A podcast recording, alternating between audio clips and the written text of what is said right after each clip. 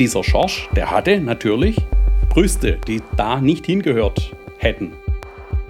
Ein 14-jähriger Junge seinen Ärzten schutzlos ausgeliefert? Man hat sozusagen am Behinderten erforscht, was später am Nichtbehinderten eingesetzt werden soll. Ein Pharmakonzern, der unkontrolliert Medikamente testete? Es gibt ja nichts auf der Welt, was es nicht gibt. Wurden Jugendliche chemisch kastriert in der evangelischen Behindertenhilfe? In einer fünfteiligen Serie gehen wir diesen Fragen nach. Hab mal einen Mediziner gefragt, ja, ja, das ist halt ein Erprobungsmedikament gegen den Trieb, du weißt schon. Auf der Suche nach Schorsch von Charlie Kowalczyk zusammen mit Gebhard Stein.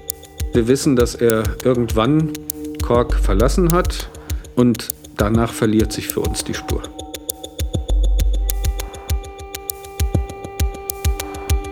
Folge 4 Recherche nach Aktenlage.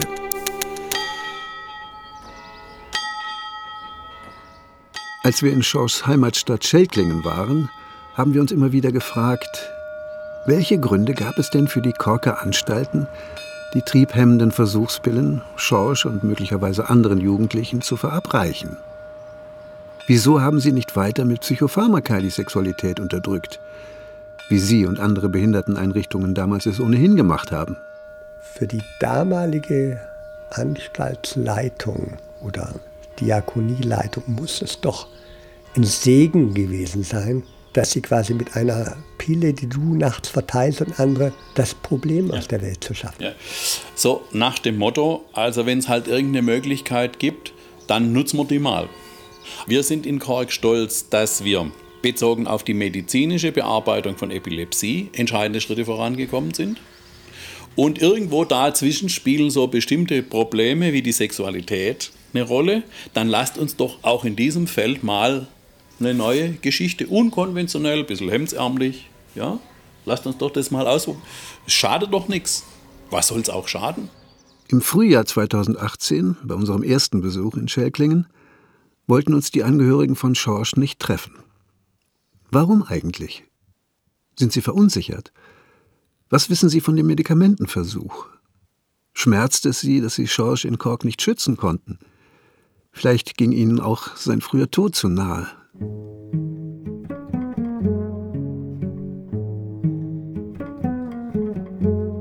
Wir haben noch viele Fragen zu klären und müssen versuchen, ohne ihn Antworten zu finden. Wie ist das triebhemmende Medikament damals nach Kork gelangt? Gab es Absprachen zwischen dem Pharmakonzern Schering und den Chefärzten der Korker Anstalten?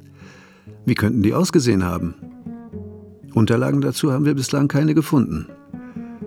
Der Vorstandsvorsitzende der Diakonie Kork sagt, es gäbe keine Akten mehr aus dieser Zeit. Und Bayer, zu dem Schering heute gehört, gibt uns bislang keine Auskunft. Um uns dennoch vorstellen zu können, wie damals Medikamentenversuche abliefen, recherchiere ich andere Fälle. Ich finde einen in der Epilepsieklinik Mara. Sie gehört zu den Bodelschwingschen Stiftungen Bethel in Bielefeld. Im Januar 1961 soll dort das Arzneimittel Enzephabol eingesetzt worden sein, das sich auf das zentrale Nervensystem auswirkt. Ein Oberarzt des evangelischen Krankenhauses soll damals 17.000 Dragees zu Testzwecken erhalten und verabreicht haben. Offiziell brachte die Darmstädter Firma Merck das Mittel erst 1963 auf den Markt. Der Vorstandsvorsitzende des größten Sozialunternehmens Europas, Pastor Ulrich Pohl, erklärt mir im Interview, kirchliche Einrichtungen seien genauso wenig wie staatliche vor institutioneller Gewalt gefeit. Ich glaube, es nützt auch keiner Einrichtung, wenn sie versucht, das zu vertuschen oder versucht, das auszusitzen. Das hilft auf Dauer nicht. Man muss dazu stehen, dass auch Menschen da waren, die Fehler gemacht haben dass auch Menschen da waren, die ihre Macht missbraucht haben. Die Stiftungen haben eine Kommission eingesetzt, die die Vorwürfe prüfen soll. Aus Kork haben wir keine Antwort auf die Frage bekommen, wie SH 8.0714 in ihre Anstalt gelangt sein könnte. Auch von eigenen Recherchen der dortigen Diakonie ist uns nichts bekannt. Wir finden indessen mehr über das Medikament heraus. Der Verband Forschender Arzneimittelhersteller, kurz VFA, setzte den getesteten Wirkstoff 1974 auf seine rote Liste. Er gibt sie seit 1933 heraus. Für Ärzte, Apotheker, Kliniken. Sie soll über im Handel befindliche zugelassene Präparate informieren. Ein Jahr nach der Markteinführung von SH 8.0714 erscheint unter dem Namen Androcur auf der roten Liste der warnende Hinweis Nur nach eingehender Information aller Betroffenen und Einwilligung. 16. März 2018. Ich bin in Krefeld bei der Pharmakologin Silvia Wagner. Sie forscht seit Jahren über Medikamentenversuche in den 60er und 70er Jahren. Wir haben viele ehemalige Heimkinder, die ich so im privaten Umfeld eben kenne, berichtet, dass sie in den Einrichtungen Medikamente bekommen haben. Deswegen hatte ich ursprünglich geplant, zu dem Thema allgemein der medikamentösen Sedierung, also Ruhigstellung durch Medikamente in den Heimen zu recherchieren und dazu meine Doktorarbeit zu machen. Und dann habe ich halt im Rahmen dieser Recherchen bin ich eben darauf gestoßen, dass da tatsächlich auch Versuche gemacht worden sind. Das war ja fast zufällig. Sie stieß nicht nur auf Medikamentenversuche in Kinderheimen, sondern auch in Behinderteneinrichtungen. Silvia Wagner hatte mir bereits gesagt, dass Cyproteronacetat oder abgekürzt SH 714 schon 1969 in den Rotenburger Anstalten getestet wurde. Wie die Diakonie Kork hatten die Rotenburger Werke, so heißt die evangelische Einrichtung heute, eine Epilepsieklinik vor Ort. Die Verbindung von Klinikärzten zu den ständigen Heimbewohnern machte es für Schering einfach, Medikamente zu erproben. Na, es sieht so aus, als ob das in ja, relativ vielen, also auf jeden Fall in mehreren Einrichtungen schon vor Markteinführung eingesetzt worden ist. Das war mit Sicherheit nicht nur in Kork und auch nicht nur in Rothenburg. Inzwischen ist Silvia Wagner Teil des Historikerteams, das die Medikamentenversuche in den Rotenburger Werken aufklären soll. In den Dokumenten hier, in den Akten der Bewohner, wird das immer unter SH 714 bezeichnet. In den Dokumenten ist das schon ab 1969 das erste Mal aufgetaucht, also drei oder vier Jahre vor der Markteinführung. Und ich habe in einer Bewohnerakte auch gefunden, genau, da war das nämlich auch schon 1969, habe ich sogar einen kompletten Prüfbogen des Unternehmens, also der Sharing AG, gefunden, der ausgefüllt ist. Und ja, man sieht da eben ganz klar, dass es tatsächlich ein Prüfpräparat war.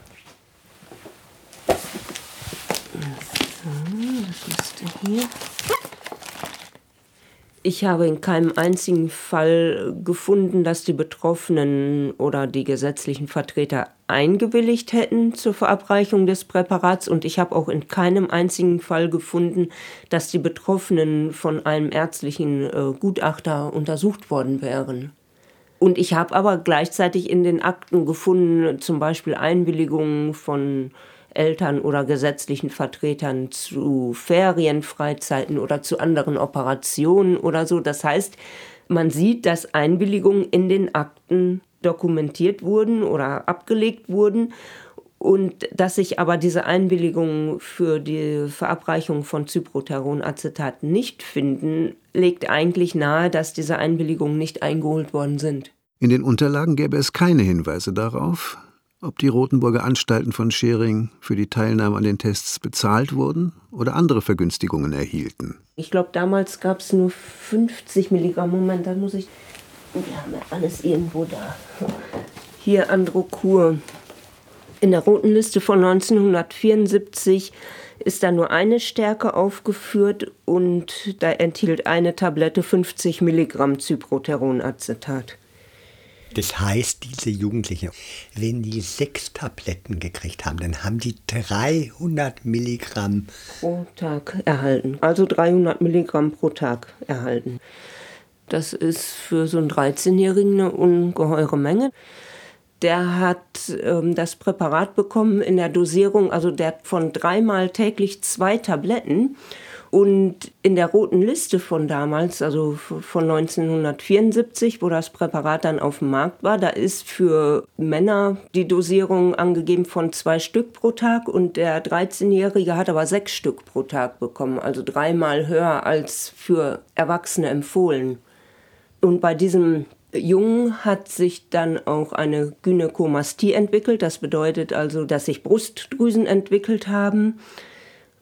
Und dann hat sich auch ein Brusttumor entwickelt und schließlich sind dann bei ihm die Brüste entfernt worden, also amputiert worden. Und jetzt muss ich mal eben gucken. Aber ich habe auch bei zwei anderen Jungen gesehen, die auch eine Gynäkomastie entwickelt haben und wo dann auch die Brüste amputiert wurden. Und bei einem steht hier auch tatsächlich, hier bei Patient entwickelte sich unter SH 714 eine leichte Gynäkomastie, trotzdem weiter Verordnung des Medikamentes. In den Bewohnerakten in Rothenburg findet man die immer gleiche Behandlungsspirale. Die haben zunächst, weil sie unruhig waren, Medikamente bekommen zur Beruhigung, Neuroleptika. Und man bekam trotzdem diese Unruhe mit den Medikamenten nicht in den Griff, weil man eben mit ihnen nicht mehr klarkam. Hat man sie einer Hirnoperation unterzogen. Diese Operation nennt man also eine stereotaktische Hirnoperation. Da werden in bestimmten Teilen des Gehirns durch Elektroden bestimmte Hirnareale sozusagen koaguliert, also zerstört und dadurch soll dann die Unruhe behoben werden. So, und jetzt ist es aber so, dass durch diese Operation in diesen bestimmten Bereichen des Gehirns aber auch eine sexuelle Auffälligkeit sich entwickeln kann. Und das ist bei einigen der Jungen auch geschehen. Das heißt, die waren vorher äh, sexuell völlig unauffällig und nach der Operation haben die sich ähm, körperlich und sexuell eben stark entwickelt. Bei dem einen steht da zum Beispiel, dass er dann seitdem häufig onaniert hat. Und daraufhin hat man ihm dann das SH 714 gegeben. Und dann entwickelte sich daraufhin diese Gynäkomastie. Das heißt also, es ist eigentlich ein absoluter Wahnsinn, diese Entwicklung da zu sehen in der Akte. Und man hat also immer stärkere Geschütze sozusagen aufgefahren und hat es trotzdem nicht in den Griff bekommen. Noch einmal das Ungeheuerliche. Die jugendlichen Heimbewohner in Rothenburg werden unruhig, erhalten Medikamente, die nicht wirken, werden einer Operation am Gehirn unterzogen, die zu starkem Sexualtrieb führt, der wiederum mit dem triebhemmenden Versuchsmedikament behandelt wird. Am Ende dieser Behandlungsspirale kam es in Rothenburg häufig vor, dass die Jugendlichen in die Psychiatrie eingewiesen wurden. Ja, der Umgang mit diesen Prüfungen und diese Absprachen waren einfach locker. Und es gab jetzt auch nicht von den Pharmafirmen unbedingt ein fertiges Studiendesign, dass die gesagt hätten, so, das muss jetzt so und so getestet werden mit dieser und dieser Dosierung, sondern die Ärzte in den Einrichtungen haben das Präparat bekommen und haben selber zum Teil die Dosierung bestimmt oder auch ausgetestet und auch geguckt, wer das Medikament bekommt. Also da waren die Ärzte eigentlich sehr, hatten da freie Hand. Was die Korker-Anstalten anbelangt, lässt sich dazu wenig sagen. Es gäbe keine Akten mehr aus dieser Zeit, wird uns mitgeteilt. Parallelen zu Rothenburg fallen dennoch auf. Auch Schorsch wuchsen Brüste und auch Schorsch wurde in die Psychiatrie eingewiesen. 1976 in das psychiatrische Landeskrankenhaus Schussenried. Während ich mit Silvia Wagner spreche, geht mir der Berliner Arzt Christoph Schuler nicht aus dem Kopf. Der Mediziner verschreibt seit rund 20 Jahren Cyproteronacetat, also Androkur, an transidente Frauen. Die Dosierungen für die sogenannte chemische Kastration liegen bei 300 Milligramm und höher pro Woche. Wir reden in der Transitionsbehandlung von Dosierungen zwischen 5 und 10 Milligramm derzeit. Auch wenn es 25, 50 oder 100 wären, ist da immer noch eine gewisse Diskrepanz. Die Jugendlichen in Rothenburg-Wümme erhielten laut Sylvia Wagner zum Teil sogar 300 Milligramm pro Tag von der triebhemmenden Substanz. Weit mehr als für eine chemische Kastration notwendig gewesen wäre. Mit 13 oder 14 Jahren. Unfreiwillig. Wurde auch Schorsch chemisch kastriert? Gebhard Stein erinnert sich, dass er ihm und anderen Jugendlichen eine Tablette pro Tag geben musste.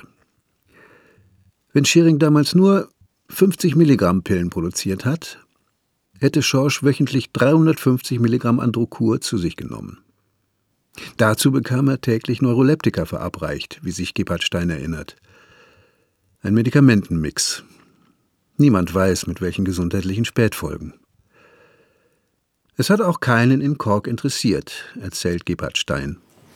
Meine sehr verehrten Damen und Herren, ich begrüße Sie ganz herzlich hier in den Rotenburger Werken zur Vorstellung des neuen Buches 5. Juni 2018.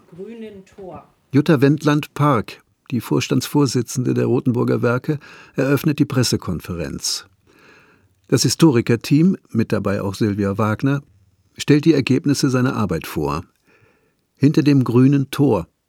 Die Rotenburger Anstalten der Inneren Mission 1945 bis 1975.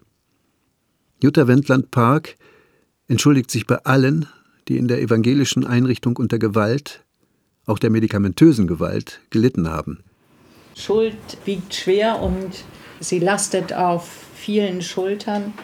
Und ich habe auch öffentlich um Entschuldigung gebeten für das, was da passiert ist. Ich halte es wirklich für eine Pflicht auch einer diakonischen Einrichtung, sich der Vergangenheit zu stellen, um für die Gegenwart gewappnet zu sein und für die Zukunft gewappnet zu sein. Und ich finde, wir müssen es einfach sagen, um den Menschen gerecht zu werden, die darunter gelitten haben. Und wir müssen auch unsere Verantwortung wahrnehmen. Was heißt das für uns heute? In der Diakonie Kork sieht die Reaktion bislang anders aus. Der Vorstandsvorsitzende Pfarrer Frank Stephan reagierte, mit meinen Recherchen im Herbst 2016 konfrontiert, lediglich mit dem Hinweis, es gäbe keine Akten mehr aus dieser Zeit. Dafür erscheint am 10. März 2017 im Internet unter Kork intern ein Beitrag unter der Überschrift Impuls von Frank Stephan. Haben Sie den Fernsehbeitrag der Redaktion Wallraff zu den Zuständen in deutschen Einrichtungen der Behindertenhilfe gesehen? Haben Sie den Radiobeitrag zu angeblichen Medikamentenversuchen in der Diakonie Kork im Jahr 1972 gehört oder dazu etwas in der Zeitung gelesen? Oder den Fernsehbeitrag zu den angeblichen Hygienemängeln in deutschen Kliniken? Bad News is Good News lautet ein Motto der Medienbranche. Mit schlechten Nachrichten lässt sich Auflage machen. Die Bibel kennt das Gebot, du sollst nicht falsch Zeugnis ablegen über deinen Nächsten. In der derzeitigen Nachrichtensituation, in der das Thema Fake News oder alternative Wahrheiten so aktuell ist, hilft sicher auch ein neues Gebot. Prüfe, ob du alles glauben magst, was dir erzählt wird. Aber wird dieses Gebot von den Verantwortlichen in Kork selbst ernst genommen? Wir jedenfalls tun es und recherchieren weiter. Was ist mit Bayer? Der Pharmakonzern geht nicht auf meine Bitte ein, im Schering-Archiv in Berlin nach SH 8.0714 forschen zu dürfen. Auch für ein Interview steht niemand zur Verfügung. Dafür hatten sie mir nach der Veröffentlichung meines ersten Features über einen Medikamentenversuch in den Korker Anstalten Anfang 2017 mitgeteilt, dass eine interne Recherche in den Konzernarchiven über Cyproteronacetat angestoßen worden sei. Wir bitten um Verständnis, dass wir das Ergebnis zunächst abwarten wollen. Die folgenden anderthalb Jahre frage ich mehrfach bei Bayer nach, wie weit die interne Recherche vorangekommen sei, und erfahre nichts. Gibt es tatsächlich nichts mitzuteilen? Dieses Abblocken, möglichst wenig rausgeben, möglichst wenig Kontakt zur Presse halten, keine persönlichen Gespräche, auch möglichst keine Telefongespräche, sondern es wird alles schriftlich gemacht.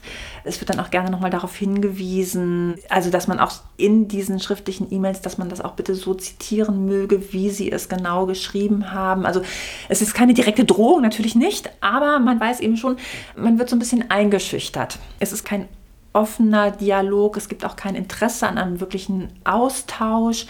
Es ist auch wenig Verständnis da, also dass einfach die Presse etwas wissen möchte, dass Betroffene etwas wissen wollen. Dafür gibt es wenig Verständnis. Heike Haarhoff, Redakteurin und Reporterin der Berliner Tageszeitung Taz, recherchiert seit Jahren zu Duogynon, einem Schwangerschaftstest ebenfalls von Schering. Auch Heike Haarhoff wollte im Berliner Schering-Archiv forschen. Ja, habe ich versucht, aber es war, es war leider unmöglich. Also es war so, es gibt ja hier in Deutschland einen mutmaßlich Geschädigten, man muss ja sagen, mutmaßlich, weil wir es ja nicht wissen, ja, der sich sehr stark engagiert, schon seit vielen Jahren und der einfach äh, wissen möchte, woher kommt das jetzt.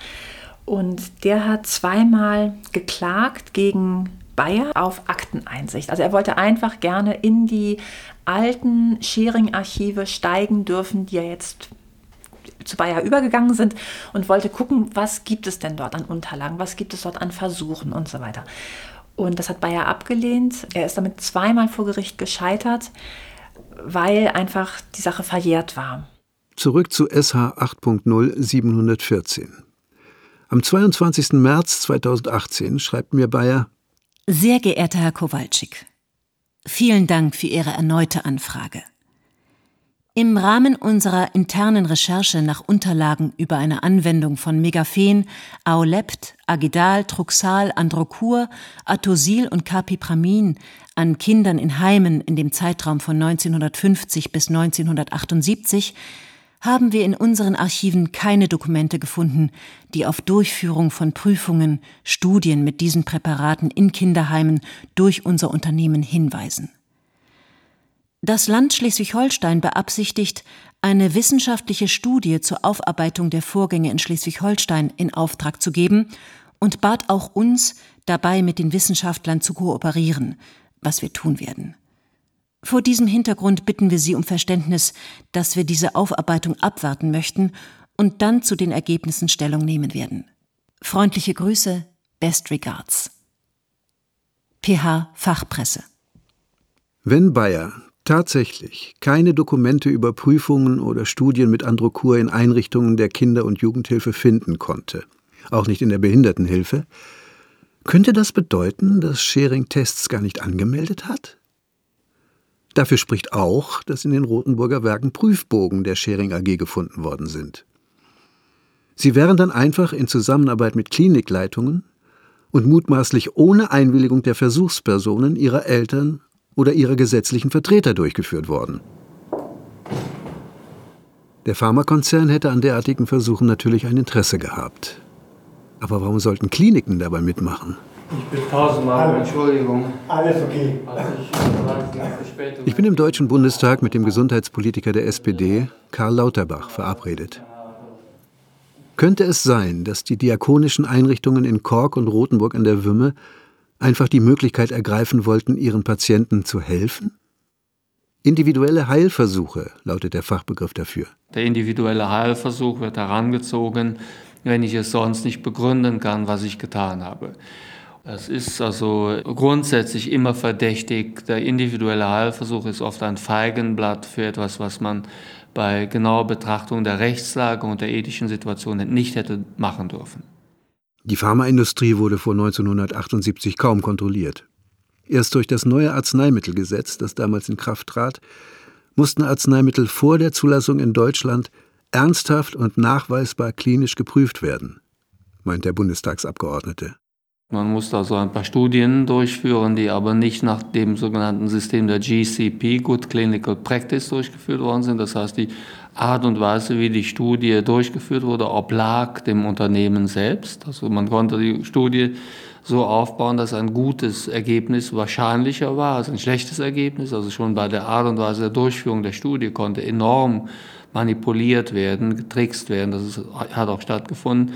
Und zum Zweiten, also sagen wir, die Sicherheitsanforderungen waren damals gering, weil die einzigen Nebenwirkungen, die man berücksichtigt hat, sind die gewesen, die also vom Unternehmen freiwillig gemeldet wurden. Es war wenig notwendig, um ein neues Medikament auf den Markt zu bringen.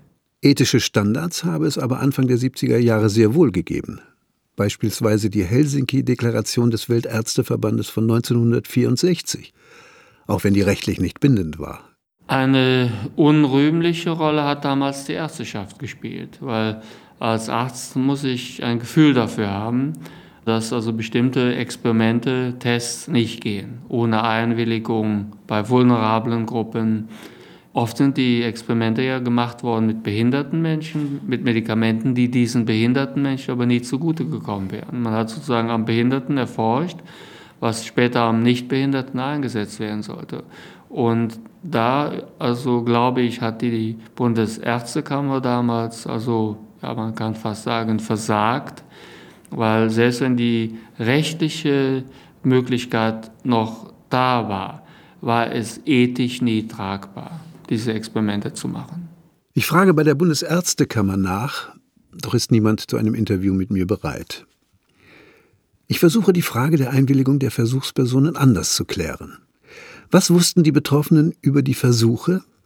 Oder wie im Fall des behinderten Schorsch, was wusste sein Vormund? Wer war das überhaupt? Es wäre wichtig, mit ihm zu sprechen.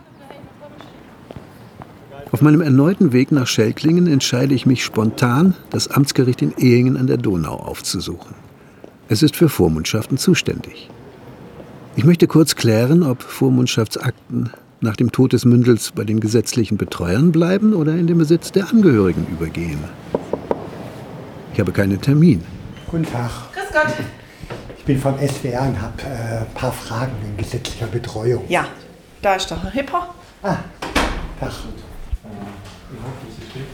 Ja, ich bin momentan am, am, am Einschaffen, ich habe noch, noch einen großen Überblick. Das machen wir anders mal. Ich komme komm aus Berlin, deswegen äh, ist wirklich nur winzig kurz. Ganz kurz, wenn jemand gestorben ist ja. und er war gesetzlich betreut, was passiert dann? Ja, dann übernehmen wir das Erbe, die Erbeskommando. Ja. Wenn man jetzt zum Beispiel Einblick in die Akte haben will eines Menschen, dann muss man über die Erben gehen. Richtig? Ja? Ja. ja. Wunderbar. So schnell ging das. Ging doch. Okay. Tschüss. Ade. Weiß die Familie von Schorsch, ob sein Vormund aus den 70er Jahren noch lebt? Lag den Ärzten in Kork seine Einwilligung vor? Wie hat Schorsch auf das Versuchsmedikament reagiert? Bei unserem ersten Besuch in Schorschs Heimatstadt Schelklingen haben Gebhard Stein und ich von seinem Tod erfahren. Damals war seine Familie noch nicht bereit, mit uns zu sprechen. Wir suchen dennoch den Kontakt und überlegen, wie wir einen Brief an die Schwester von Schorsch formulieren können. Nur über sie kommen wir weiter. Ich brauche da wahrscheinlich ein bisschen, ne? ein paar Tage, um das noch einmal zu überlegen, wie man das formuliert. Gell? Dass diese verschiedenen Klippen, dass man die so konstruiert, dass niemand runterstürzt. Ne? Kaum hat Schorschs Schwester Gebhard Steins Brief erhalten, meldet sie sich telefonisch bei ihm. Auch ich telefoniere mit ihr. Sie erzählt mir, dass der Vater bis zu seinem Tod Schorschs Vormund war. 2008 habe sie dann die gesetzliche Betreuung ihres Bruders übernommen. Sie lädt uns zu sich nach Hause ein. Außerdem erteilt uns die Familie schriftliche Einverständnis zur Einsicht in die Patientenakte von Schorsch. Die liegt im Archiv des Zentrums für Psychiatrie Südwürttemberg in Bad Schussenried. Auf der Suche nach Schorsch von Charlie Kowalczyk zusammen mit Gebhard Stein. Folge 4 Recherche nach Aktenlage mit Tjatke Bialowons und Michael Wittenborn. Ton und Technik Johanna Fegert und Judith Rübenach. Regie Iris Drüggekamp. Redaktion Wolfram Wessels. Produktion Südwestrundfunk 2018